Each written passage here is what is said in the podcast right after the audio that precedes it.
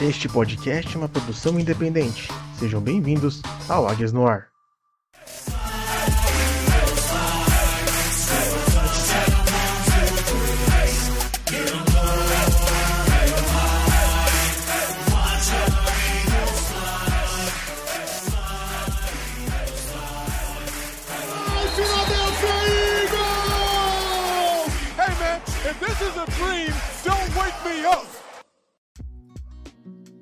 Fly, Eagles Fly. Está começando mais um Águias no Ar, o podcast oficial da torcida do Philadelphia Eagles no Brasil. Eu sou Iago Moreira, serei o host do programa de hoje e comigo, juntando esse programa para falar sobre a vitória do Eagles em cima do Vikings, Luca de Biase. Boa noite, Luca, tudo bem?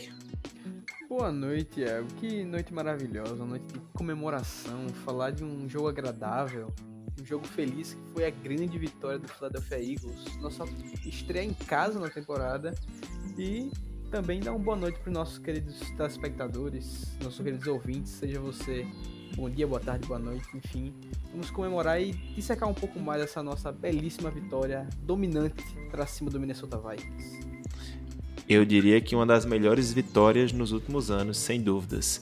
Mas antes de a gente falar sobre isso, sobre o jogo, vamos aos nossos recados de sempre. Se você quer acompanhar a informação diária sobre o Philadelphia Eagles, não deixe de seguir a gente no Twitter, @águiasnoar. Também nos siga no Instagram, estamos reativando e vamos começar a postar lá também. Se possível, assine o nosso podcast no seu agregador de podcasts favorito: Spotify, Deezer, Amazon Music, Apple Podcast, Google Podcast e muito mais. Compartilhe com seus amigos e avalie a gente com 5 estrelas. Essa avaliação nos ajuda a ficar entre os podcasts mais relevantes no assunto. Qualquer outro assunto, sugestão ou comentário que você queira fazer, você também pode nos enviar um e-mail para aguiasnoarpod.gmail.com. Recados dados, é isso. Vamos para a nossa pauta principal, que é falar sobre a vitória do Philadelphia Eagles no seu home opener, né? Seu primeiro jogo em casa na temporada. O Eagles venceu o Vikings pelo placar de 24 a 7, numa performance dominante. O Eagles dominou principalmente o primeiro tempo, mas também soube controlar a vantagem no segundo tempo. E há muito tempo que eu não via o Eagles dominar uma partida assim contra um time bom, né? Um time considerado muito bom, um time que tem um quarterback mediano para bom, um time que tinha espancado o forte Green Bay Packers na primeira semana. Então, vamos antes da gente entrar nos detalhes, Luca, vamos falar um pouco do panorama geral dessa partida, né? é uma partida que veio para empolgar o torcedor, né? Visto que esses fatores que eu já citei, o Vikings não é um time fraco. O Vikings espancou o Packers na semana 1 e todo mundo esperava um jogo muito equilibrado, tanto que o Eagles era favorito nas casas de apostas apenas por um ponto e meio, dois pontos. Geralmente a linha base é menos três para o time da casa. Então, é, perto do que se esperava, foi uma partida e tanto, correto? Ah, com certeza, Iago. É um jogo que todos nós esperávamos mais, né? É, e também só para pontuar essa vitória contra o Packers, cara, o time do Packers é um time muito bom, sabe? É, não é porque teve aquele apagão contra o Minnesota, tudo bem que todo ano o Packers escolhe algum jogo para não fazer nada, e geralmente é contra o Vikings. Mas foi uma partida muito boa a, da semana 1 do Vikings, sabe?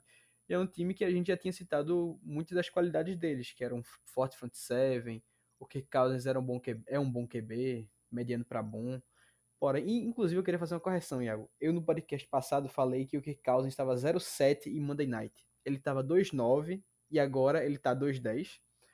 É... Mas enfim, foi uma partida que empolgou porque não é, como você falou, não é um time fraco e a gente conseguiu ver uma evolução muito grande em todos os setores da bola comparado com semana passada. Nossa defesa ainda teve alguns momentos de ódio gratuito que nós iremos mandar para o Gannon aqui nesse podcast, mas no geral foi uma defesa mais sólida e o ataque, a, a partida do Jalen Hurts foi maravilhosa, sabe? Foi uma partida que foi para colocar qualquer hater de boca calada, assim, para o pessoal realmente ver que a gente tem um quarterback bom. Eu diria que hoje em dia Jalen Hurts é um quarterback bom. E foi uma partida que veio para provar vários pontos dos questionamentos que são gerados sobre ele. A questão da precisão, a questão de não ser um pocket passer. Em muitos momentos durante a partida, o Jalen Hurts soube ficar dentro do pocket, esperar o momento correto para fazer o passe. Tiveram passes interessantíssimos. Ele soube utilizar o campo todo, ele distribuiu a bola muito bem. Então, realmente é uma partida que ela veio para carimbar a evolução do Jalen Hurts. Muito do que a gente falou durante a off-season foi o Eagles vai até onde o Hurts for. E eu acho que nas duas, na primeira semana eu já tinha dito isso, dá para ver que há uma clara evolução. Sendo que eu acho que dessa segunda semana ficou mais evidente ainda, né? Totalmente, Thiago, totalmente. É, semana passada é porque a defesa do Lions, num geral, eu não acho tão boa quanto a defesa do Vikings. Eu acho que a defesa do Vikings é uma defesa mais completa assim. E outro grande ponto é porque o ataque do Lions do Lions não é tão bom quanto o do Vikings, eu acho, ao meu ver assim. Então você tinha um ataque que era capaz de deixar, nos deixar em posições de campo menos favoráveis do que o Lions tinha, e também tinha uma defesa mais capaz de incomodar a nossa linha ofensiva, o nosso time assim, sabe? Então você vê a atuação do Hurts, cara, tiveram diversos passes dele em janelas muito pequenas, sabe? E só, só um adendo, esses passes em janelas curtas eu tava vendo um vídeo que tiveram pegaram um pouco desses passes dele, ele não saiu do pocket. Ele esperou o momento certo, então foram três, quatro passes. Tem um passe para o AJ Brown, que é em double coverage, tem um passe para o Devonta Smith, que é em triple coverage, tem um passe para o Goddard, que foi dropado, que também é em triple coverage, ou seja, tem um slant para o Goddard também, que é em double coverage. Todos esses passes, ele não saiu do pocket por nenhum segundo. Então ele está começando a ter um feeling diferente do que ele tinha antes, que ele saía muito cedo do pocket, né? Com certeza, a gente via é, no Hurts que qualquer pressão chegava, geralmente ele desesperava e corria logo para tentar resolver com as próprias pernas. E você tá vendo essa temporada, lógico, dois jogos ainda é uma amostragem muito pequena, mas a gente tá vendo um quarterback muito mais confortável em ficar dentro da sua linha ofensiva para poder fazer os seus passes, sabe? E isso era algo que faltava no Hurts temporada passada e agora ele já tá tendo muito melhor. Ele tá realmente quebrando aquele argumento de quem disse que ele é apenas um running back que passa a bola, sabe? Esse daí que para mim é um dos argumentos mais horrorosos que você pode ter para algum quarterback, seja ele, seja o Lamar, enfim. É, eu acho que o Hurts realmente mostrou uma evolução muito boa e eu estou muito feliz com o que ele nos mostrou até agora. Geralmente esse argumento tem um, porquê, né? Eu não vou entrar em detalhes aqui, mas é só você prestar um pouco de atenção que tem uma coisa bem parecida entre os dois quarterbacks. Exatamente. Enf... Exatamente. É, Porque não vou nem falar do Josh Allen, só queria deixar mais isso e acabou. Exatamente. É, falando um pouco mais do panorama geral, dessa vez o Hertz distribuiu muito bem a bola. Foram oito recebedores diferentes durante o jogo recebendo a bola. Só no primeiro drive foram passes para quatro recebedores diferentes, então vendo, enxergando o campo bem melhor. Eu acho que o Shane Steichen, o primeiro tempo, ele chamou um jogo incrível. Ele é, colocou o Ed Donatel, que é o coordenador defensivo do Vikings, no bolso. Em nenhum momento a defesa do, do Vikings ajustou. Acho que esse foi o grande erro deles. Até no segundo tempo eles continuaram sem ajustar. Eles fizeram mais ou menos o que o Bucks fez no jogo dos playoffs do ano passado. Eles colocaram os safeties no fundo do campo, eles colocaram a defesa em boa parte em zona e disseram: Jalen Hurts, você vai para vencer a gente, você vai ter que passar a bola. E desde o início do jogo, Jalen Hurts passou a bola e passou com qualidade, e o Ed Donatel não ajustou, e isso facilitou um pouco para a gente ao longo do jogo. Eu acho que o Shane Steichen no segundo tempo, ele precisava ter aberto um pouco mais o playbook para as corridas, principalmente porque elas estavam entrando muito bem. O Miles Sanders teve 4.7 jardas por carregada e parece que para o Miles Sanders, junto dessa linha ofensiva que é incrível, ter uma, uma média de 4,5 para cima por carregada é algo muito fácil. Então, a jogada do, da interceptação, a gente vai falar mais à frente, eu acho que foi uma péssima chamada para o momento da partida. Uh, então, para o Steichen, ele teve um ótimo, ele chamou muito bem. Até no segundo tempo ele teve momentos bons, mas eu acho que eu tenho alguns questionamentos. Da defesa, o Jonathan Gannon pode ter tido, particularmente, na minha opinião, o melhor jogo da carreira dele como coordenador defensivo do, do Eagles, e num momento importantíssimo. Além disso, tiveram atuações individuais grandiosíssimas. Darius Slay jogou muito bem, TJ Edwards foi absurdo, Fletcher Cox teve um jogo como eu não fazia tempo que eu não vi o Fletcher Cox ter, gerou pressão, fez sec. Josh Sweat teve um jogo interessante. O Maddox e o Bradbury também foram muito bem. Então, num panorama geral, é aquela vitória que enche os olhos, né, Luca? Totalmente, cara, totalmente. É, a minha única crítica a alguém nessa partida foi ver o Brandon Graham marcando um Tyrande. Depois daquilo dali me deu um pouco de, de gastura assim. Mas, no geral. Mas a gente vai falar até o porquê disso, né? Mais na frente, quando a gente for falar da defesa, a gente vai explicar o porquê. Que, assim, concordando ou não, tem o um motivo de ser, né? Com certeza, com certeza. Mas até compartilho do que você falou, Iago. Contra um time bom, fazia tempo que a gente não via uma performance tão dominante do Eagles, cara. A última performance dominante tinha sido aquele 44 a 6 contra o Lions ano passado. Porém, o Lions de 2021 não era time, né, cara? Aquilo ali era um saco de pancada pra NFL, quem pegava fazia festa. Então, é, é bom, cara, você ver o time com ataque fluindo bem, a defesa fazendo boas jogadas, ver o seu corner. Cara, o que o Slay jogou partida passada foi um, um absurdo, cara era para ele ter tido na baixa umas quatro interceptações ali, porque tiveram duas que ele dropou. Não que dropou porque eram bolas fáceis, mas que tipo, ele teve a oportunidade de interceptar. Você teve o Zach McPherson também, que fez uma boa jogada na boa leitura, quase interceptou. Acho que foi jogada até em cima do Adam Thielen. É... Cara, essa jogada é muito interessante, tá? Eu tava até reassistindo ela hoje mais cedo. É incrível como ele parecia que sabia o que o Thielen ia fazer, mas em nenhum momento estar tá sendo aquele corner que fica pegando no jogador e pode causar uma falta, né? Até por conta do momento do jogo. Foi uma jogada muito boa do, do rookie uh, McPherson. Rookie não, né? Segunda anista. Segunda anista, segunda anista. E é exato, isso mostrou um, uma maturidade, uma, um amadurecimento, cara. E o, eu quero muito ver isso no McPherson, porque eu acho que ele tem o potencial para evoluir para um bom cornerback número 2. Eu acho que ele consegue no, no futuro, assim, e, e, tem jogadores muito bons para ele aprender, sabe? Você tem o Bradbury também, que teve, acho que foi logo no segundo drive do Vikings, que a gente forçou um segundo train out, que ele teve um, um pass deflection maravilhoso assim. Então, cara, esse time, essa defesa, deu muito motivo para nós ficarmos felizes. A preocupação que ela nos passou na semana 1, eu perdi um pouco no jogo passado. Lógico, existem pontos a se ajustar, obviamente. Tem pontos que podemos melhorar na defesa, podemos melhorar alguns outros pontos no ataque, assim. E eu queria, até depois que tu passasse pra gente a estatística certinho, o quanto o Eagles melhorou após o Shane Steichen passar a chamar as jogadas, cara. Porque uma coisa era o Eagles com o Siriane chamando todas as jogadas. Outra coisa é o Eagles do Shane Steichen, cara. Exatamente. A gente vai se debruçar sobre isso quando a gente entrar no ataque daqui a pouco. Mas só para completar um pouco do que você falou, realmente é, é, é, algo muito interessante essa evolução dos jogadores, né? A gente acompanhar isso, como deixa a gente feliz ver isso acontecendo e dando certo, né? Uh, então agora vamos por fases do jogo, né? Uh, vamos começar primeiro pelo ataque. E falando do ataque, a gente vai ter que falar de Jalen Hurts. Hurts teve uma grande partida, talvez a melhor partida de sua carreira, comparada ali talvez só ao jogo contra o Falcons, que foi muito bom também. Mas o Hurts lançou 31 bolas, completou 26 passes, para quase 84% de passes completos, 333 jardas, um touchdown e uma interceptação que não foi culpa dele.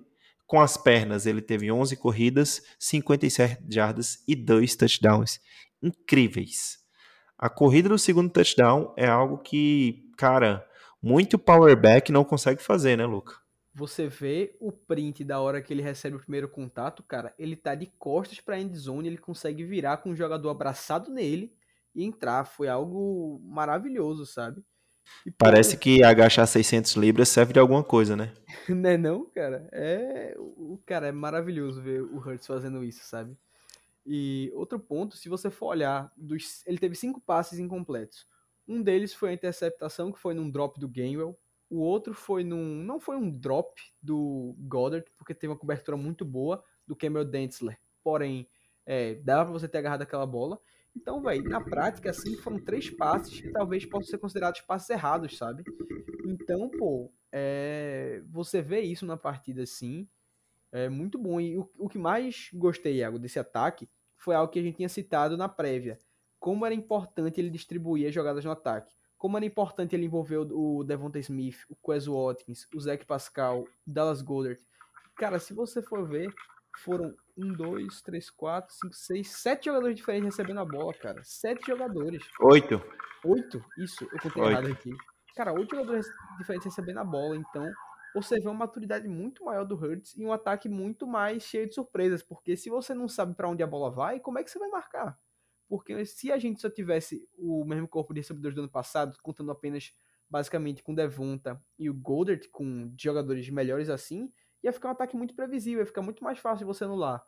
Agora que você tem diversas opções para um jogo aéreo, cara, é- vai ser muito difícil para marcar esse ataque do Eagles, velho, muito difícil.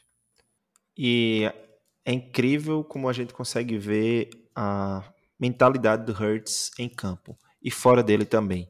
É incrível como a gente consegue perceber essa evolução. Ele não só como um scrambler, mas como um pocket passer, ficando cada vez mais preciso, lendo cada vez melhor o campo, e a gente não é só o olho da gente que está enganando a gente, não é só o amor da gente pelo Hurts que está enganando a gente. A gente tem números para comprovar isso. Então, se alguém vier debater com você, torcedor, de que o Jalen Hurts, ah, isso aí é só. Nessas duas primeiras semanas, a probabilidade de passos completos, digamos assim, de Hurts era para ser de 67,4%, tá? Isso é uma estatística. Sua, su, sua porcentagem de passo completo hoje é de 69,8%, ou seja, 2,4% acima do esperado. Então ele está completando mais passes do que espera-se que ele vá completar, do que ele precisa completar, digamos assim.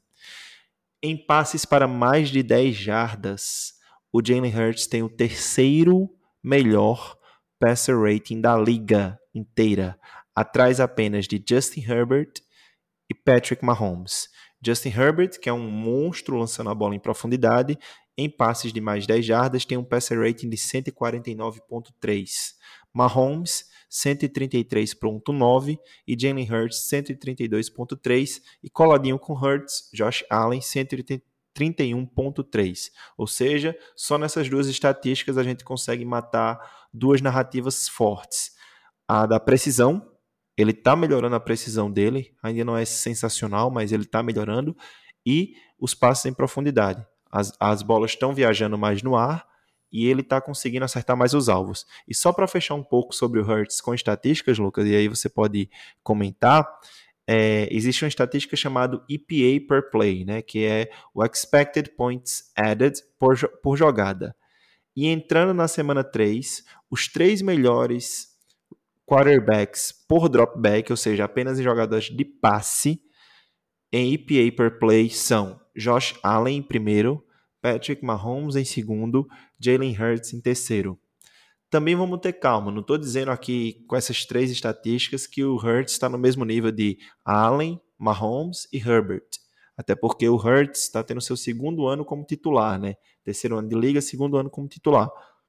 Então, uh, digamos assim, o que a gente dá para ver nessas duas primeiras semanas de liga de temporada 2022 é que o Hurts evoluiu e ele já tem algumas características que colocam ele entre um dos melhores é, passadores da liga. Isso vai se manter? Não sabemos, pode ser que não se mantenha, mas as evidências nos mostram uma clara evolução e não dá mais para ficar hateando o cara sem ter base no que você fala, né, Luca? Iago, você falou exatamente o que eu tinha na minha cabeça. E outra coisa, o Hurts, a gente já tá há sete anos seguidos que ele sempre tá um pouco melhor que o ano anterior. Do, no ano tava bom, no ano seguinte tá um pouquinho melhor, no seguinte um pouco melhor, e ele vai evoluindo gradativamente. Então, cara, é algo maravilhoso você ver isso, sabe? E muitas pessoas acabam até às vezes subestimando a importância do Hurts se mostrar um quarterback da franquia aqui, cara. Eu não tô falando pra ele, como você falou, a gente não tá dizendo que ele é do mesmo nível do Patrick Mahomes, do Josh Allen, Justin Herbert. Nós não estamos falando isso. Mas ele se mostrando um titular bom, um cara top 12, talvez top 10 da liga, ano que vem a gente tem duas escolhas de primeira rodada. A gente, se a gente não precisar trocar por um quarterback, a gente não precisar ir atrás de um novo QB, a gente pode endereçar as posições mais importantes, formar um time campeão, cara. E é isso que a gente tá fazendo, esse elenco. ele já é um elenco muito completo. Você com duas primeiras rodadas em 2023, você tem duas segundas rodadas em 2024. O Howie sempre acaba fazendo alguma gracinha, conseguindo picks a mais. Então, cara, a gente tá fazendo um time que para daqui a dois, três anos ser contender indiscutível. E, se, e muita parte disso vai se passar pelo Hurts. Se o Hurts realmente. Eu não tô falando para ele manter o mesmo nível de toda a partida, jogar com 80%, passe, 80 de passes completos. Mas se ele jogar toda a partida, no, até que a gente comentou, Iago, entre um nível, entre o que ele jogou contra o Lions e entre essa partida de hoje, cara, nós estamos muito bem servidos, cara, muito bem servidos. E eu torço muito pelo Hurts pra ele dar certo, cara, muito. E a gente ter visto essa evolução dele. E tem me deixado muito feliz, vai tem me deixado muito feliz. E quando você falou de evolução sete anos seguidos, só para deixar bem claro, o Luca tá falando de college e uh, profissional. Então ele Sim. começou lá em Alabama, ele era muito criticado porque não sabia passar a bola, tarará, tarará. então a cada ano ele mostra evolução, a cada ano ele consegue acrescentar novo, algo novo ao jogo dele, e agora no Eagles está sendo a primeira experiência dele dois anos seguidos com o mesmo coaching staff, o mesmo treinador de quarterback, o mesmo coordenador ofensivo, o mesmo head coach, as peças ao redor dele estão mudando, mas, por exemplo, a mesma linha ofensiva também ainda. Então, é, essa continuidade é muito importante. A gente falou sobre isso no off-season e está se provando a importância dela agora. Só um detalhe mais para a gente fechar o assunto do Hurts. Eu quero falar da habilidade de correr do Hurts, que foi uma coisa que eu percebi muito nesse segundo touchdown dele corrido que a gente falou. Como você falou, na hora que ele encontra o defensor, ele está de costas para a endzone e algumas jardas da endzone. E eu percebi uma coisa que me deixou um pouco encucado. O Hurts não é um corredor nem um pouco parecido do Lamar Jackson. O Lamar Jackson ele é muito mais veloz e o Hurts ele é um cara muito mais é, forte, mas como é que eu posso dizer? Shifty. Ele é meio que driblador, ele sabe como se livrar. E eu comecei a perceber como isso é, é perigoso para as defesas, porque quando você acha que ele parou, ele não parou. Ele tem muita força na parte de baixo do corpo e ele é um tipo de corredor que eu eu acho que não tem outro quarterback na liga que corra dessa forma, talvez só o Josh Allen. Exato, porque a principal diferença na forma de correr dos dois, quando você olha o Lamar Jackson, ele é um cara extremamente difícil de você conseguir taclear ele. Ele é muito rápido, ele consegue dar um juke move, aqueles spins. Então, ele é muito difícil de você colocar as mãos nele, mas quando você coloca, geralmente ele não consegue ganhar muitas jardas a mais. Já o Hurts não o Hurts, você agarra ele, ele ainda vai arrancar mais umas 4, 5 jardas na baixa, sabe? É um jogador muito forte, a gente nota isso até pela, pelo aspecto físico. O Lamar é muito mais magro que o Hurts, e o Hurts ele já é bem mais forte, assim, você vê o aspecto físico dele, sabe? Então, os dois são excelentes corredores, porém com aspectos diferentes, e é muito importante você ter essa dualidade, sabe? Porque quando a sua defesa tem que se preocupar se o quarterback vai correr ou se ele vai passar, você gera um estresse a mais para eles. Você também gera possibilidades a mais. Agora também, é, a gente explora muito mais a run pass option, porém um ponto que eu quero comentar até aqui, Iago, já puxar uma, uma chavezinha para a gente comentar mais à frente, é a questão das faltas, porque com run, run pass option jogo passado foi um show de faltas absurdo que, não vou mentir, me estressou bastante. É, a gente já pode falar da OL então, né? Porque, assim, em relação à primeira semana, houve uma claríssima evolução no pass blocking da OL, foi muito melhor do que na semana 1, mas a gente tiveram alguns problemas, né? O elo fraco dessa linha ofensiva no jogo da semana 2 contra o Vikings foram as faltas. A nossa linha ofensiva foi responsável por seis das oito faltas cometidas pelos Eagles, e dessas seis faltas, metade foram de illegal man downfield. Ou seja, quando você tem um run pass option, é, quando você usa muito screens também, esse é um tipo de falta que pode acontecer bastante. Ao meu ver, o que está acontecendo é que é, todo ano a liga escolhe uma falta para ser a ênfase daquele ano. A gente já teve várias faltas que foram passaram por isso. E parece que esse ano vai ser o illegal man downfield, o que prejudica um pouco o run option, né? Porque os caras estão sempre ali se movendo antes da bola sair é comum isso acontecer, mas no nosso caso foram três faltas, duas do Landon Dickerson e uma do seu malo. Então, assim, eu acho que não pode parar de usar o Run Pass Option por conta disso, mas tem que estar tá ligado para esperar a bola sair para poder começar a avançar, né, Luca? Exatamente, porque faltas é, é algo muito mais fácil de você conseguir corrigir com a sua linha ofensiva, ainda mais quando você tem o Stoutland de treinador de linha ofensiva, sabe? Então, é uma falha que dá para corrigir e é importante que se for para elas acontecerem, que elas aconteçam agora, semana 1, semana 2, e não quando a gente estiver brigando talvez por uma vaga de playoffs, talvez já na pós-temporada, sabe? Então, se for para poder aparecer esses errinhos, que eles apareçam agora, que aqui a gente tem tempo de corrigir. Mas no geral, realmente foi um, um, claro avanço da nossa linha ofensiva comparado com semana passada. E não foi o melhor jogo do mundo dela, mas fiquei satisfeito no geral, sabe? É, gostei do que eu ouvi, do que eu vi também, né? Também foi bacana você ver o, Travis, o Travis Kelsey apoiando o Jason Kelsey já com a jersey do Eagles, né? Ele podia vir para cá também até, né? Fazer uma dupla com Dallas Gold, acho que seria interessante. É, em relação a pass blocking, a gente teve uma clara evolução. A, as notas do PFF para essa semana é, mostram isso, né? Todas acima de 70 ali, menos o Mailata, né? Que foi o elo fraco desse jogo, também acho. Eu acho que ele teve uma partida um pouco abaixo do que a gente espera dele, do nosso left tackle, né, Luca? Sim, é, e ainda mais depois que você investiu tanto dinheiro para mantê-lo por, por um longo prazo, né? É, eu acho que talvez seja uma pequena regressão à média, porque o ano passado dele foi realmente muito bom. É, eu não acho que ele vai se tornar um left tackle ruim, mas eu não sei se ele vai manter aquele mesmo nível de elite ano passado, que ano passado ele jogou numa temporada de elite. Então, ainda tem uma temporada muito longa para a gente poder ver, porém, se você tivesse que falar desse time nas primeiras duas semanas, quem foi uma decepção, entre aspas, eu diria que foi o Mailata. Pois é, mas é, fé no Stoutland, é isso que a gente pode dizer. se a gente foi campeão do Super Bowl com vai de left tackle, vai dar certo. Defenderei Big V até o fim, viu? e aí, para falar um pouco agora dos recebedores, foi chuva de passe para todo lado, né? Goddard, 5 recepções para 82 jardas. Devonta Smith, 7 recepções para 80 jardas. AJ Brown, 5 recepções para 69 jardas. Nice. Quays Watkins, 2 recepções para 69 jardas e um touchdown. Double nice. Double nice. Double 69. e, tipo, isso entre os recebedores, né? Ainda teve passe para Kenny Gainwell, ainda teve passe para Miles Sanders.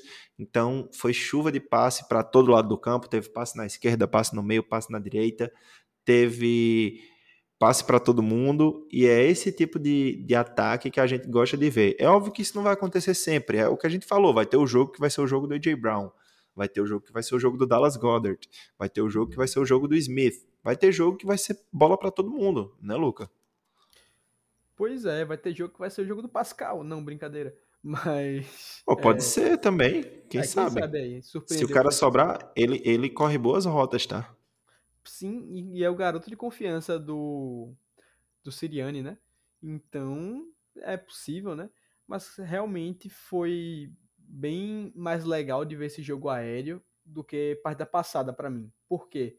Lógico que foi muito bacana você ver o AJ Brown, recebedor que você tá pagando 100 milhões, recebendo 10 passos no jogo e 150 jardas. Lógico que é bacana.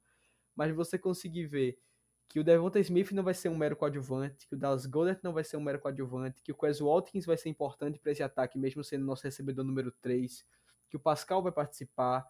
Então, eu fico muito feliz, sabe? Fiquei muito feliz. É, acho que foi uma partida realmente muito bacana. E eu acho que esse jogo aéreo do Eagles vai ser bem prolífico ao longo dessa temporada. Não acho que vai ser todo jogo que o Hurts vai passar de 300 jardas, mas acho que vai ser constantemente um fator muito importante do nosso jogo. Não vai ter mais aquele argumento de que se você forçar o Eagles a passar a bola, o Eagles não vai conseguir ganhar. Não.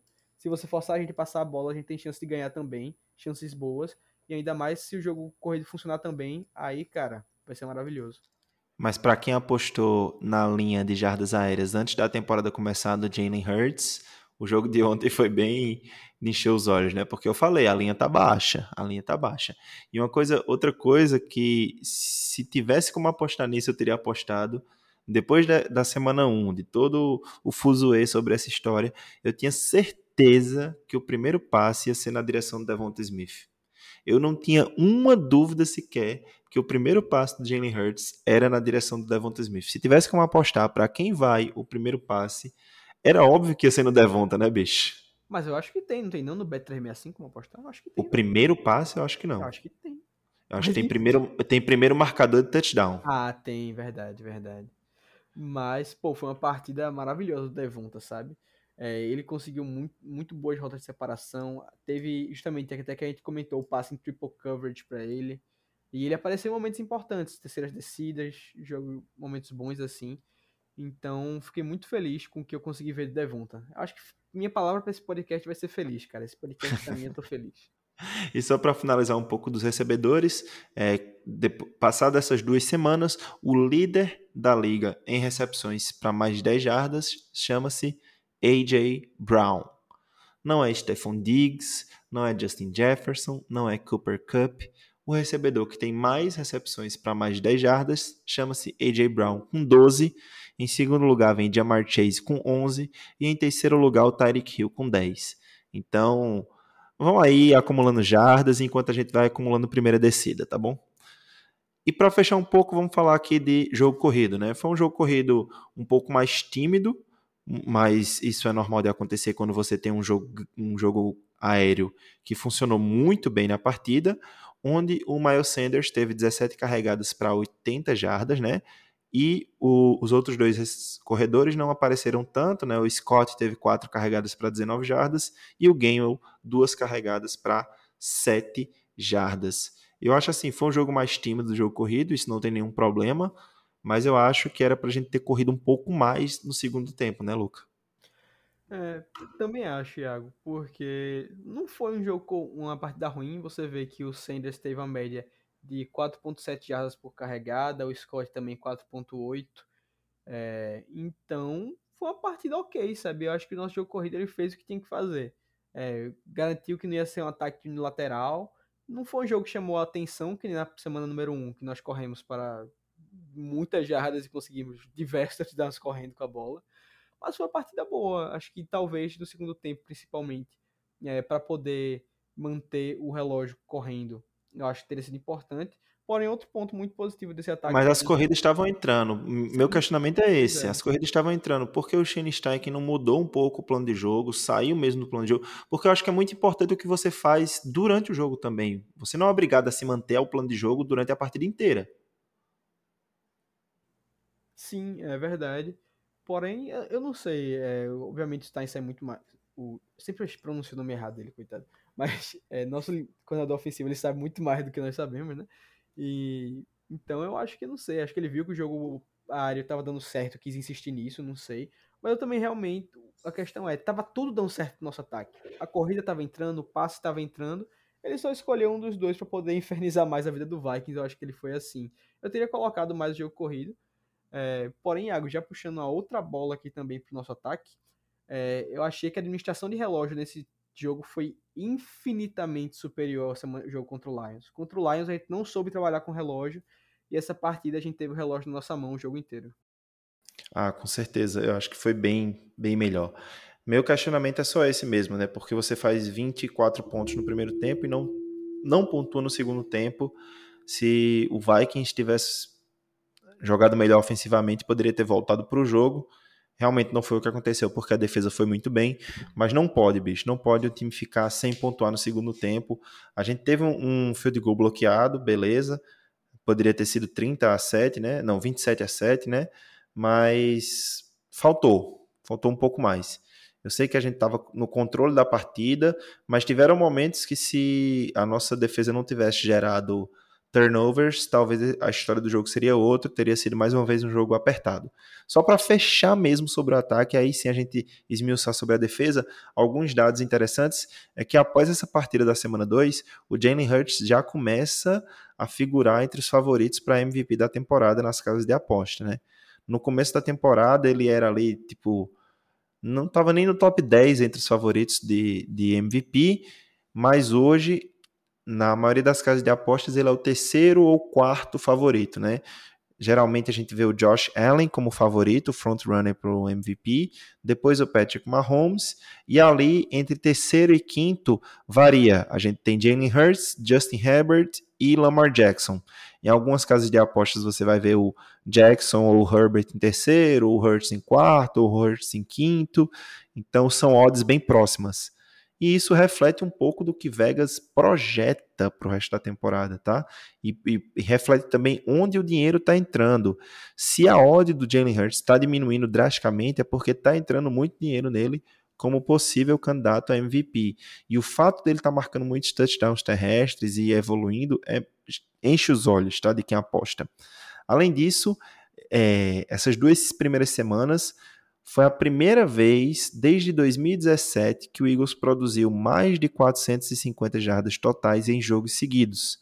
A última vez que isso aconteceu foi no NFC Championship Game contra o Vikings e o Super Bowl contra o Patriots. E agora, quase cinco anos depois, quatro anos depois, quatro anos e meio depois, a gente produziu mais de 450 jardas em jogos seguidos. E isso reflete um pouco do que a gente estava falando, do Shane Steichen sendo o play caller. Fizeram um levantamento para descobrir em que semana o Steichen assumiu e foi há exatamente 13 jogos atrás, né? Então ele assumiu os 11 últimos jogos da temporada passada e os dois jogos dessa temporada como play caller. E desde que ele se tornou o play caller do Philadelphia Eagles, o nosso recorde é 10 vitórias e 3 derrotas, com a média de 28,5 pontos por jogo. É, são número, números expressivos demais. E desses, dessas três derrotas, uma delas foi aquela partida da semana 18, temporada passada, que foi contra o Cowboys, que a gente já estava com o time 100% reserva, tá? Então na prática, nós só perdemos duas dessas partidas daí.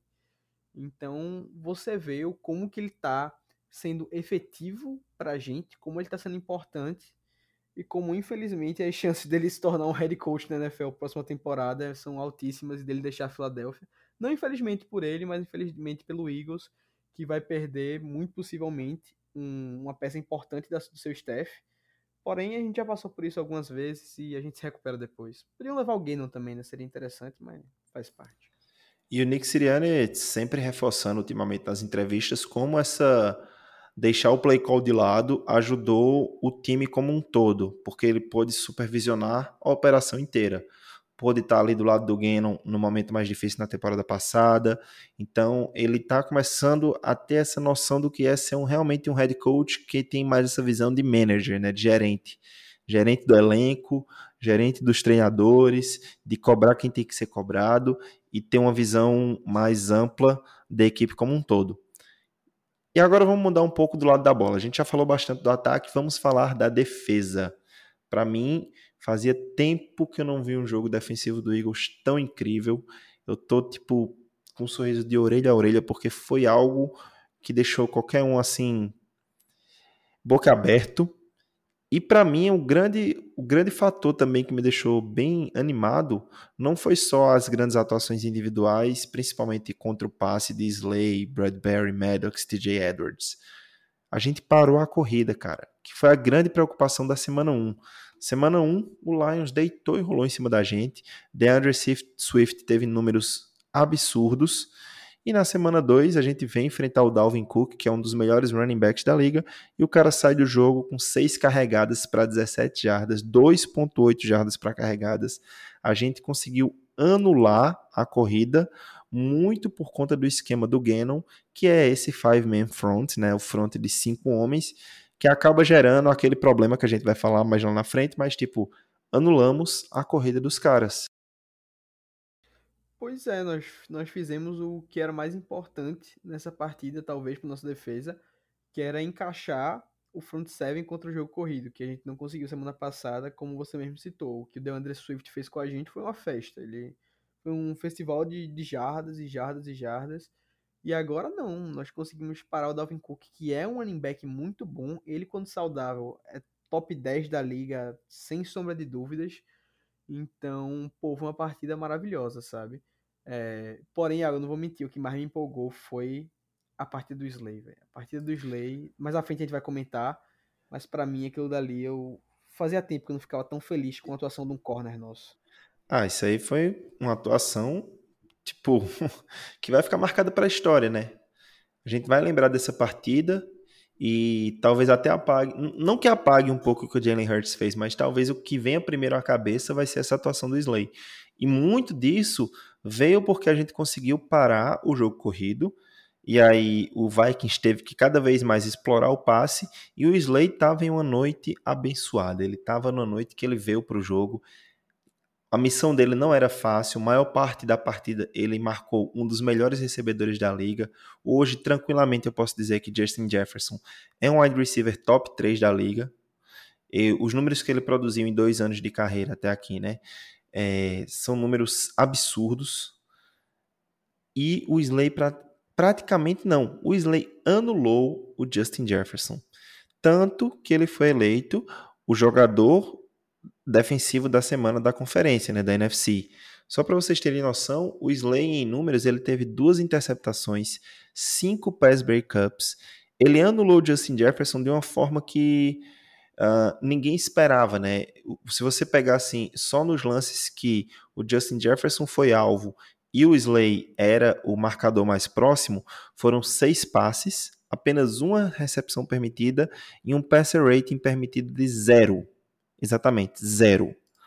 Então, tipo, o Slay foi o lockdown corner que a gente sempre sonhou essa semana, né?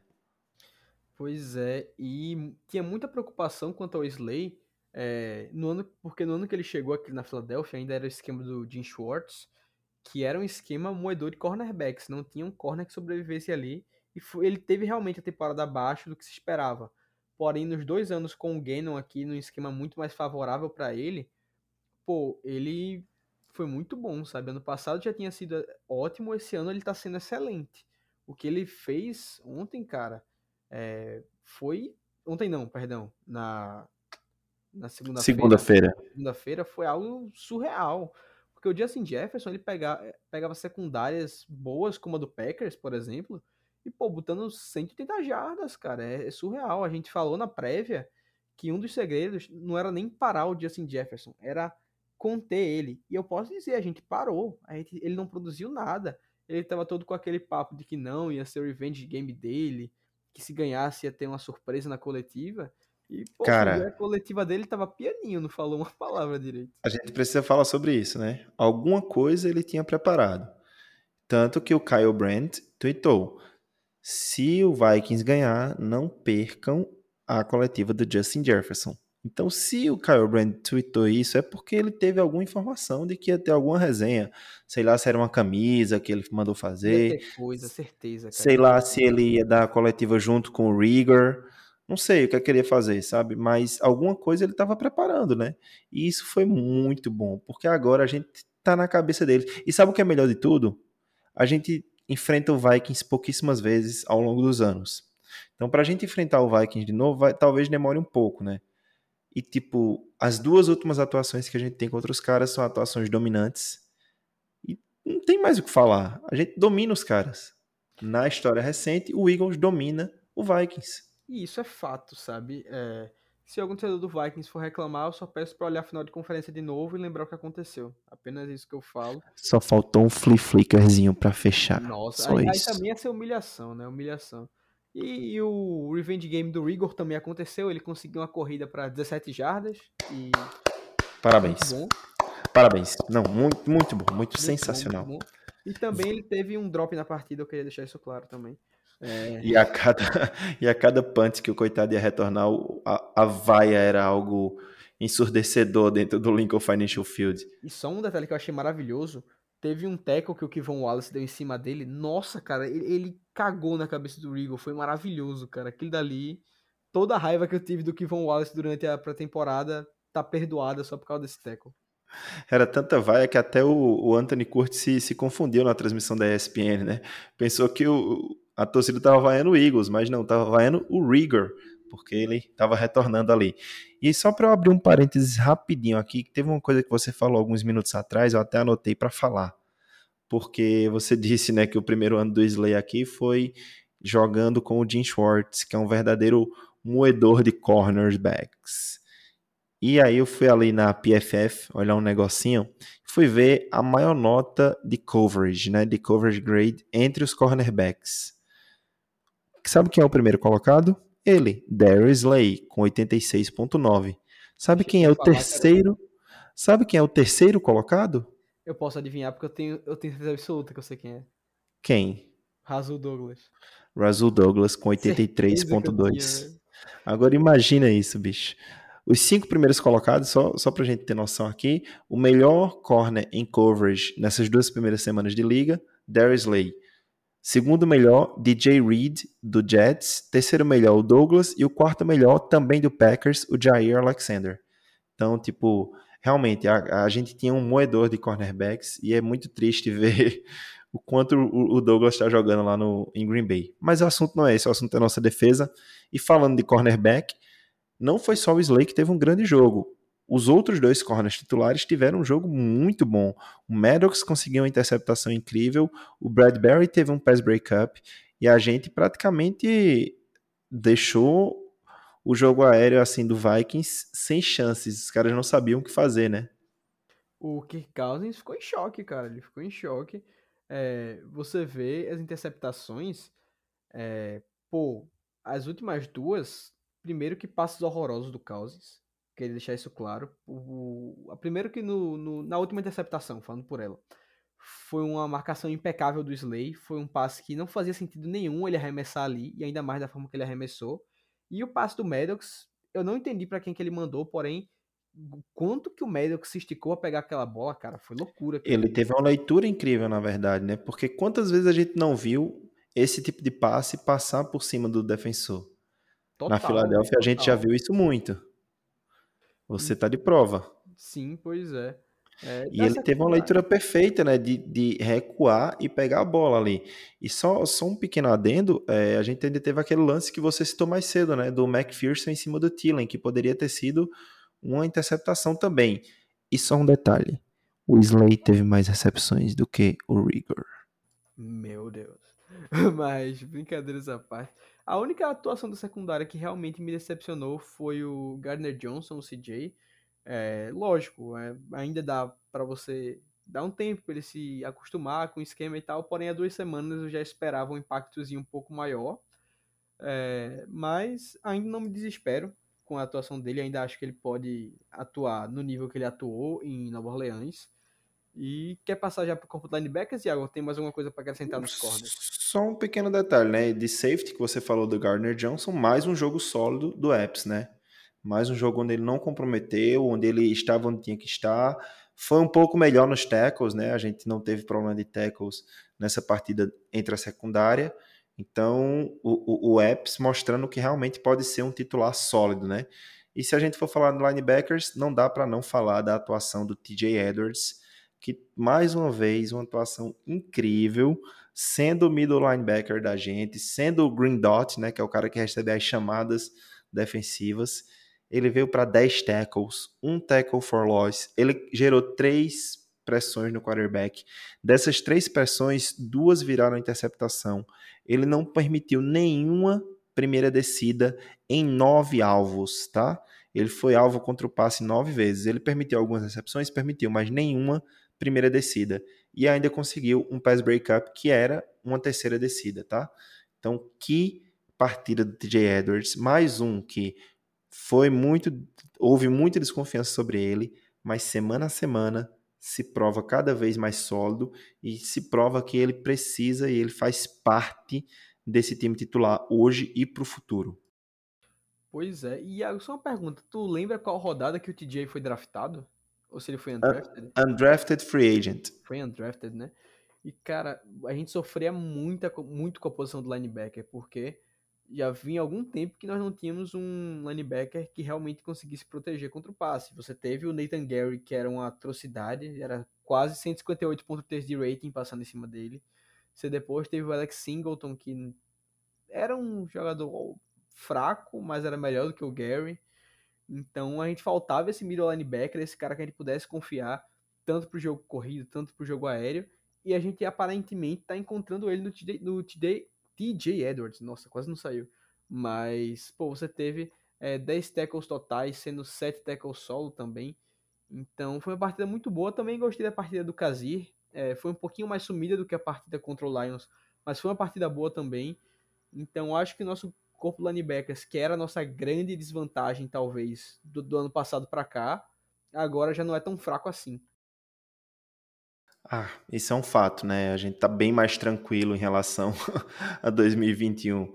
E TJ Edwards, ele foi o melhor jogador na nossa defesa em pass rush, para você ter noção, segundo o PFF.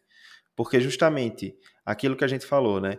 A, a defesa do Gannon, ela usa um front de cinco homens na maioria das, das jogadas, e esse front de cinco homens pode gerar alguns mismatches, que são aqueles mismatches que a gente está falando. É o Hassan Reddick marcando o Tyrande, é o Hassan Reddick marcando o Justin Jefferson. Quase que meu olho só sangra. Isso É o- daí foi pra matar um, cara. Quase pulei da janela aqui. É o Brandon Graham descendo em coverage para marcar Tyrande também. Mas isso acontece porque quando o ataque identifica esse front de cinco homens, ele tenta mantê-lo dentro de campo o maior tempo possível para não ter substituição. Porém, em algumas jogadas, ter esse front de cinco homens em campo permite que você chame blitz mais diferenciadas e permite que você pare o jogo corrido, que você diminua, diminua o leque de opções de jogadas do, do ataque. Tanto que eu acho que um dos grandes destaques do play call do, do Gannon nessa partida foram os momentos e como ele chamou as blitzes. O próprio Edwards, como a gente falou, ele teve três pressões, né? O, o, o time como um todo gerou 23 pressões. Muito disso veio a partir das blitzes, mas também durante o jogo. Então, cara, é, a gente vai ter que se acostumar um pouco. É muito diferente de tudo que a gente já viu, é muito diferente do comum, mas a gente começa a se acostumar com isso. E, tipo, quando dá resultado, é muito mais fácil se acostumar, né, Luca? Pois é, Iago, pois é. É, porque assustava muito você ver, como a gente já viu jogo passado, o, o Hassan Reddick em dropback, agora a gente vendo o Brandon Graham. Porém, se isso for acontecendo e a gente for ganhando, a defesa for produzindo bem, eu consigo aceitar, apesar de não ser algo que me deixe feliz. Porém, uma das coisas também do Kirk Cousins parte passada, para a gente citar como que a gente foi bem em blitz, ele só completou 4 de 12 passes para 22 jardas e duas das inter- das interceptações vieram jogadas de blitz do Eagles. Então, você vê o quanto que Que evoluiu. foram justamente as blitzes do TJ Edwards, né? Pois é, exatamente. E o Kansas, ele ge- geralmente tinha bons eh, desempenhos contra jogadas de blitz. Era uma das coisas que ele mais saía bem. E agora ele foi completamente anulado contra as blitz do Eagles. Então, isso fala... é, tudo bem que o Gannon não, não tá sendo aquele cara perfeito. Longe disso. Porém, ele tá conseguindo trazer resultados. E como você falou, é questão da gente se acostumar. A gente brinca que tem que demitir ele, que tem que tirar ele mas ele tá trazendo resultado. Enquanto ele tiver conseguindo parar ataques, ok. Mas o meu ponto é, contra o Kirk Cousins, a defesa nesse esquema vai funcionar. Eu não sei se ela vai funcionar quando a gente pegar um Aaron Rodgers, pegar um Tom Brady, pegar um Mahomes, um Josh Allen. Essa é toda a minha questão que me deixa com medo. São dois fatores, né? O primeiro, essa partida renova as esperanças no Gannon, mas o segundo é isso. Ele vai ser cabeça dura de achar que o esquema dele dessa forma funciona em todos os jogos, ou ele vai conseguir adaptar tanto no game plan quanto durante o jogo, né? Porque vai que o ataque do Vikings tivesse se adaptado. Ele vai conseguir manter, mudar e adaptar, ou ele vai manter e quebrar a cara, né? Isso eu acho que é o que a gente não tem visto dele. É a adaptação. Se ele conseguir adaptar essa defesa dele aos mais diversos estilos de quarterback, eu acho que a gente tem um futuro bem, bem brilhante à frente para essa defesa. E a gente viu também a evolução clara do nosso da nossa linha defensiva, né? E principalmente dos jogadores titulares. Eu citei aqui que o nosso time gerou 23 pressões, dessas 23, 14 foram geradas apenas por Cox, Sweat e Hargrave. O Cox gerou 4, o Hargrave gerou 4 e o Sweat gerou 6 pressões. E tanto o Cox quanto o Sweat, cada um saiu com um sec. E aquele sec do Cox é muita resiliência, né? O cara tá chegando, tá chegando, o quarterback tá lá em cima. O sec ele só encostou no braço e derrubou a bola, né? Foi um sec fumble, mas não é aquele sec bonito de encher os olhos, mas mostra um pouco do que o Cox tem sido essa temporada. Ele tá sendo um cara que tá ganhando na raça. Talvez ele não seja o mesmo atleta de 4 a 5 anos atrás, mas na raça ele tá levando pressão no QB. Ele tá se mostrando é, um, um defensive tackle muito útil ainda, apesar da idade, apesar de, da queda de rendimento, ele tá se mostrando ainda um jogador útil E até porque, querendo ou não, esse é o último ano dele aqui na Filadélfia, provavelmente. Acho difícil que ele fique para a próxima temporada, sendo o último ano de contrato. Não sei se faz parte, faz a cara do Howie você renovar o contrato dele por mais um ano. E para ele é importante, ele tem que jogar bem para mostrar para as outras franquias no ano que vem que ele ainda vale alguma coisa, sabe? Que ele ainda pode contribuir em outro lugar. E ele, aí eu acho que ele pode. Então, eu fico feliz por ele e realmente foi uma atuação que ele estava precisando, cara, porque não ano passado não foi um grande ano do Cox. É, ano passado foi o ano do Hargrave na Filadélfia, ele dominou a posição defensive tackle. E um, um, jogador que eu quero ver um pouquinho mais ainda é o Jordan Davis, que nas primeiras duas partidas não, não me encheu os olhos, porém, muito cedo ainda para se falar, né? Dois jogos no título de na, dois jogos na carreira do cara, né? Então, é, quero só ver um desempenho um pouco melhor dele daqui para frente. Foi algo que me chamou um pouco a atenção, mas não é que ele tenha sido que ele tenha ido mal, só não foi tão bem quanto eu esperava. E quer queira, quer não, o Cox é hoje o sack leader do Eagles, com um sack e meio. Ele está liderando a equipe com um sack e meio. O Jordan Davis, eu acho que a gente vai ter que esperar um pouco de tempo, até porque essa defesa não é fácil, cara.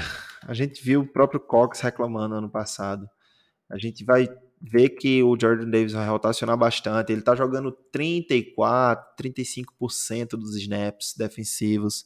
Então, eu acho que vai levar um tempo, mas que não demore tanto, né? A gente precisa ver essa evolução, até porque ele é uma escolha de primeira rodada, ele é uma escolha entre os 15 primeiros escolhidos, então a gente quer ver isso sendo aplicado em campo. Realmente foi um jogo é, que demonstrou a evolução. E eu acho que o segredo está aí. A palavra dessa partida foi evolução. A gente viu a evolução em todas as fases do jogo, menos no Special Teams, mais uma vez. Os retornos continuam sem graça algumas posições de campo difíceis para o ataque. Muitas vezes durante a partida a gente teve posições difíceis para o ataque e ótimas posições de campo para o Vikings. Se não fosse a defesa, esse jogo teria sido muito mais próximo. A gente teve um, field goal bloqueado e eu vou ter que falar aqui. Duas semanas seguidas subindo no Otogiai, para mim deu. Ele teve a oportunidade no ataque, dropou um passe na semana 1, um passe que era uma conversão de terceira descida. E nesse field goal bloqueado, o long snapper não tem culpa, o holder não tem culpa, o kicker não tem culpa. É culpa única e exclusivamente do Noah Togiai, que perdeu o assignment dele. A tarefa dele ali era bloquear o Patrick Peterson, que vinha por fora, e acabou negando, anulando um field goal de 41 jardas para o Jake Elliott. Isso prejudica nosso placar, prejudica a estética do Jake Elliott, tá? Porque eu acho isso muito importante o stat do Jake Elliott é importante, que eu quero que ele seja um dos melhores kickers da história. E aí fica difícil pro Togiai se manter no elenco desse jeito, né? Exato, porque ele já é um jogador de pet squad é, e quando ele sobe ele tem que produzir, ele tem que mostrar o porquê que ele tá ali, porque a vaga dele não, é, não tá garantida, cara. Se o Dallas Goddard tiver uma partida ruim, ele não vai ser cortado. Se o Togiai tiver mais uma partida ruim, pode ser que ele esteja na Filadélfia. Então, agora outro jogador que eu também tô ficando de saco cheio é o Cipos. Ele não sabe pantear bem, tá? Eu tô ficando de saco cheio desse cara. Ele tiveram, mano, teve um punt, acho que foi o primeiro punt do jogo. O Vikings começou quase na linha de 40, cara. Como é que você pode dar um punt tão ruim desse? Eu não, eu não tenho mais paciência pro Cipos, cara. Mais um jogo desses, para mim, ele tem que ser cortado e a gente trazer outro cara, porque Pô, é, é sacanagem isso, cara. É tá difícil. Ele teve até uma jogada interessante, né? Que ele tacleou o jogador, mas não é a função dele. No que é a função dele, ele tá muito mal. A média de punt dele é de. Deixa eu olhar aqui, eu tava com isso aberto agora assim: 45,1. É o 22 melhor, ou seja, um dos piores da liga. Só tem 10 pior do que ele. E se você pegar o punt mais longo que ele teve até hoje, é o pior da liga. Já teve punt de 60, de 70, de 59. E uma, o melhor punt, o punt mais longo do Cipos foi de 49 jardas. Se você pegar o net yardage dos punts dele, aí ele fica um pouquinho melhor, sobe para 16. Mas ainda assim, tá médio ou abaixo da média, né? E não tô vendo ele muito bem. Uma coisa que é muito importante, quantos punts você está colocando ali dentro da linha de 20? Ele só conseguiu dois. Só tem cinco Panthers que só conseguiram um. A média aqui da liga tá 4, 3, 5. Ele só conseguiu 2 dentro da linha de 20. Então, realmente é um cara que está muito abaixo e isso pode prejudicar a gente, porque você vê quantas situações o ataque do Vikings não começou com um field position muito bom, né? Se não fosse nossa defesa, esse jogo teria sido bem mais complicado, né, Luca? Por conta do Panther. Pois é, o pessoal subestima a posição de Panther, porque virou aquela piadinha de ah não, Panther também é gente. Ah, porque Panther isso, Panther aquilo. Cara, é uma posição importante.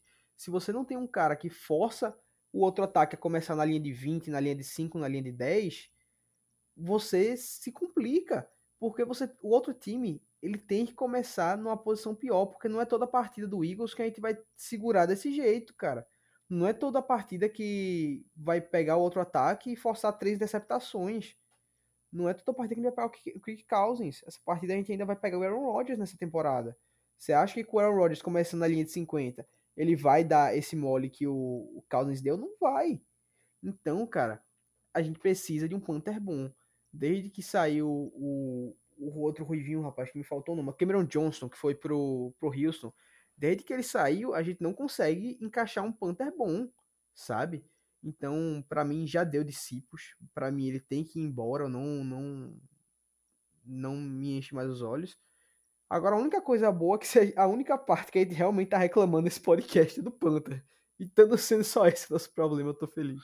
Do Panther e do jogador que subiu do, do Practice Squad, né? Mas assim, em, em geral, o Special Teams está abaixo, né? A gente vê. É, não tem muito o que falar do Britton Cove porque o cara não tem espaço para retornar. A parte boa é que ele não deixa a bola cair da mão dele. Isso aí a gente viu. Exato, a, gente te, é, a gente já teve alguns punts que eles receberam na pressão ali. Teve um que o Pascal quase esbarrou nele na semana 1, né? Mas, então vamos dizer assim, como um retornador, o Coven é um retornador seguro, mas ele é um bom retornador? Eu não tenho nem como responder essa pergunta porque o time não, os caras não estão dando um pouquinho de espaço para ele, tá ligado? Tentar retornar. Então é meio frustrante, eu acho, eu começo a achar que isso já é um problema do treinador, porque é um tema recorrente desde o ano passado. E ele tem jogadores interessantes de special teams. A gente tinha bons jogadores ano passado e a gente tem bons jogadores esse ano. E sempre tá abaixo, né? Exato, faço de tuas palavras as minhas. Acho que o, o Covey é o mais inocente desses special teams. Acho que ele não tem muita culpa do que tem acontecido. E, cara, ele não deixando a bola cair quando ele recebe, tá ok. Agora, uma estratégia que eu achei muito interessante do Vikings jogo passado que eu queria destacar, o kickoff deles, na grande maioria das vezes, ele não chegava nem na endzone e ele quicava antes. Então dava tempo do time dele chegar e a maioria do, dos, dos momentos a gente começava sempre mais ou menos na linha de, de 20, linha de 18, por aí. Achei uma estratégia interessante. Gostaria de ver mais o Eagles tentando coisas desse estilo. É, mas você só faz isso quando você tem uma boa noção de que o time que vai retornar não é muito bom retornando, né? Exatamente. Porque por exemplo, o que o Ravens fez contra o Dolphins, touchdown de kickoff, né? Devin Duvernay, você pega o próprio Cowboys, que tem o cara que veio lá da USFL, que é um baita retornador, o Kevontae Turpin. Então você tem que ter um certo cuidado, né? Eu acho que esse tipo de kickoff diz muito mais sobre o nosso special teams do que sobre o Vikings.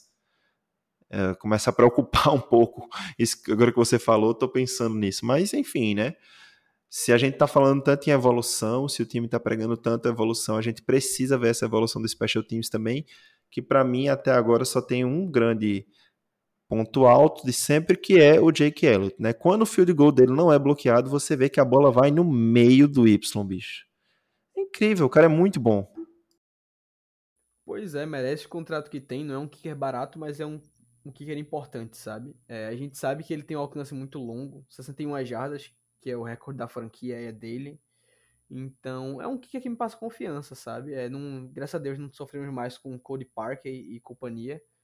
Então, é, acho que para fechar Special Teams é isso que eu tenho a falar, cara. Gosto muito do Jake Elliott, cara.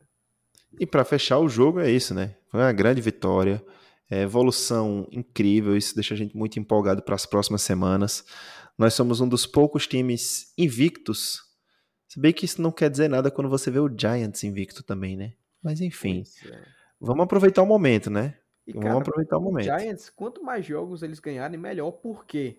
O Giants, a gente sabe que ele não chega longe, e ele não estando top 5 para pegar mais jogador de elite, eu tô feliz, cara. Então, É, ganha do Cowboys gente- essa semana aí, Giants pode ficar feliz, faz os teus 6, 7 vitórias e sai top 5, por favor.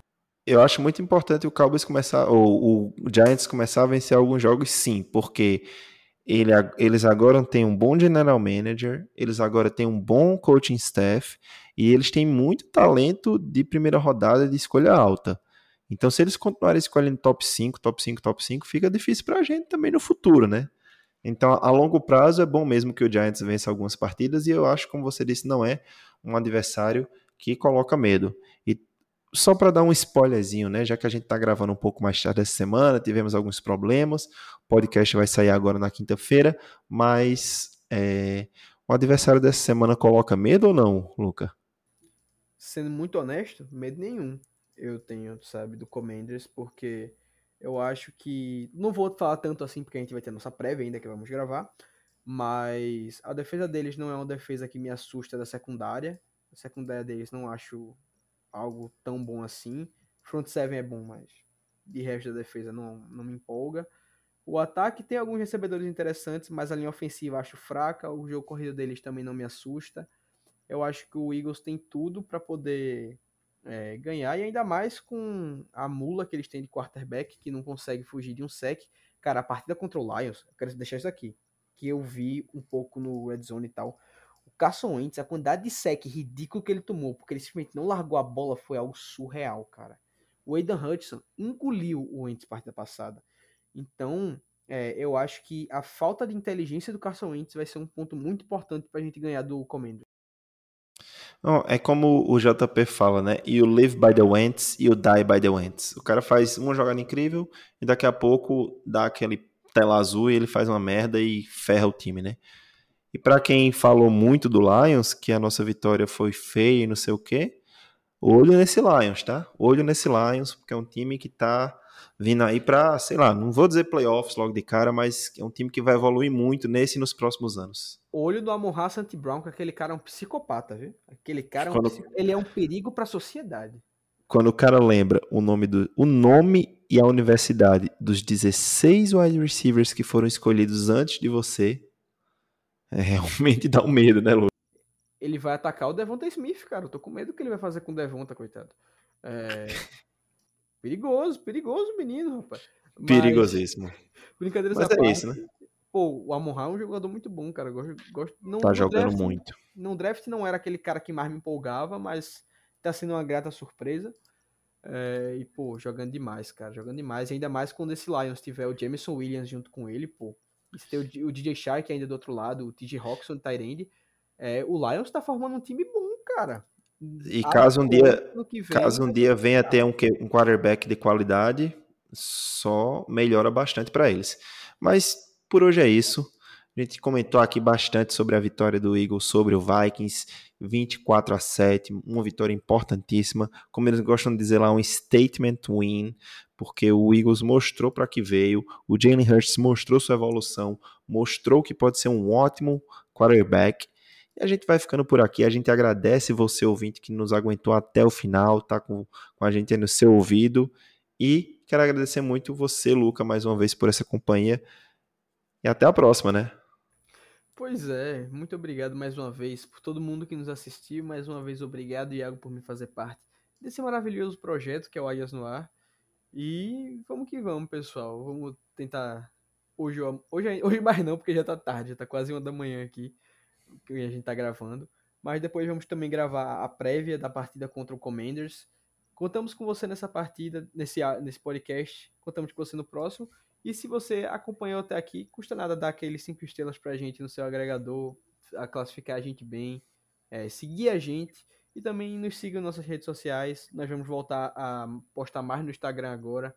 Estamos também sempre, estamos sempre muito ativos no nosso Twitter. Então, dá aquela moral pra gente, dá aquela força, nos acompanhe por aí. Um abraço e um beijo pra todo mundo. É isso aí. Então, a gente vai ficando por aqui, né? A gente tinha falado na, na semana passada sobre as avaliações lá no Spotify, né? Deixa eu dar uma olhadinha para ver como é que ficou.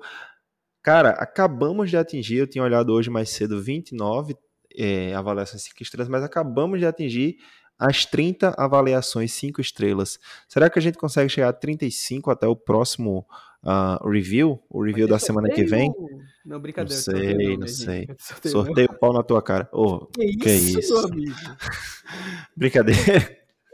Gratuito. Ó a baixaria, ó a baixaria. Melhor a gente acabar, ficar por aqui. Por hoje é só. A águia vai pousando e fly. Eagles fly.